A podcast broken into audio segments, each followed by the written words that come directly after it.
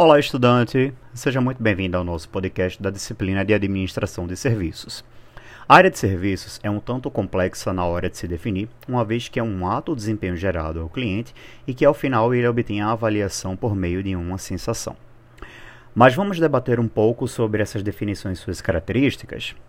Com a origem do termo latim servitium, a palavra serviço define a ação de servir, está sujeito a ser prestável a alguém por qualquer motivo, fazendo aquilo que a pessoa quer ou pode. O conceito também permite fazer referência aos serviços públicos que são pagos pelos contribuintes através de taxas ou impostos, e ao fornecimento de serviços prestados com vista a satisfazer alguma necessidade desde que não consistam na produção de bens materiais.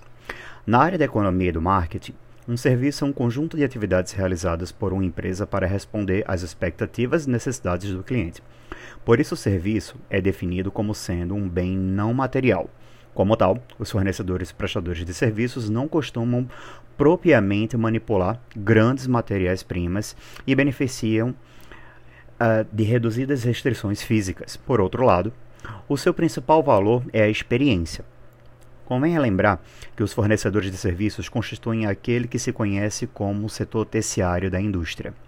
Das várias características próprias de um serviço que permite diferenciá-lo de um produto, destacaremos a intangibilidade, que um serviço é algo que não pode ver, provar, sentir, ouvir, nem cheirar antes da compra propriamente dita.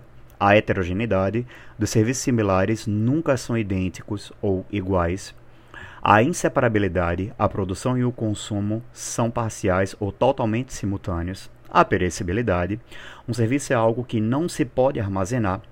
A ausência de propriedade, os compradores de um serviço adquirem o direito de receber a respectiva prestação, bem como o direito ao uso, ao acesso ou ao arrendamento da coisa adquirida, mas não a sua propriedade e posse. No entanto, no tocante à diferenciação entre produto e serviço, de um modo geral é simples de identificar cada um.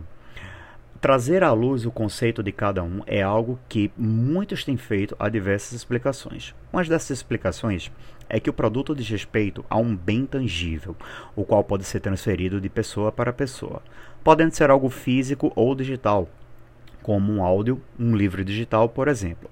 Já serviço diz respeito a algo que não pode ser transferido, mas é consumido pelo cliente em paralelo com sua realização. Ou seja, o cliente paga pelo serviço enquanto utiliza. A exemplo disso, podemos citar os serviços de assinatura e os serviços hospitalares. Mas muitas das vezes não é tão simples distinguir um bem de um serviço em situações como no exemplo anterior da assinatura pois ao mesmo tempo em que um serviço de assinatura trata-se de um serviço, ele faz com que o cliente tenha acesso a um produto, como por exemplo a assinatura de uma revista. O modo mais simples de identificar um serviço é pensar o seguinte: um serviço não pode ser armazenado e nem transportado. Por exemplo, um serviço de energia elétrica não pode ser armazenado, pois o mesmo pagando por ele, esse serviço só existe enquanto alguém estiver usando a energia fornecida pela companhia elétrica. O mesmo vale para serviços de transporte, serviços de informática, serviços de entregas, provedor de serviços, empresas, que oferecem serviços de acesso à internet, serviços de atendimento ao cliente, serviços bancários, serviços médicos, entre outros. É incontestável que a concorrência deve ser analisada com o objetivo de conhecer melhor o mercado onde a empresa está atuando. Nessa análise, deve-se levar em consideração o preço, o marketing, a área de atuação e o potencial da concorrente. Esses fatores são de suma importância para que a empresa tenha dados sólidos para traçar o plano correto para o seu crescimento. Hoje, em muitos negócios, o consumidor tem a percepção de que o que ele compra é uma commodity. Eles acreditam que tem 4 a 5 escolhas para aquilo que querem comprar. A questão é onde, ao longo desta distribuição de poder, o seu negócio está.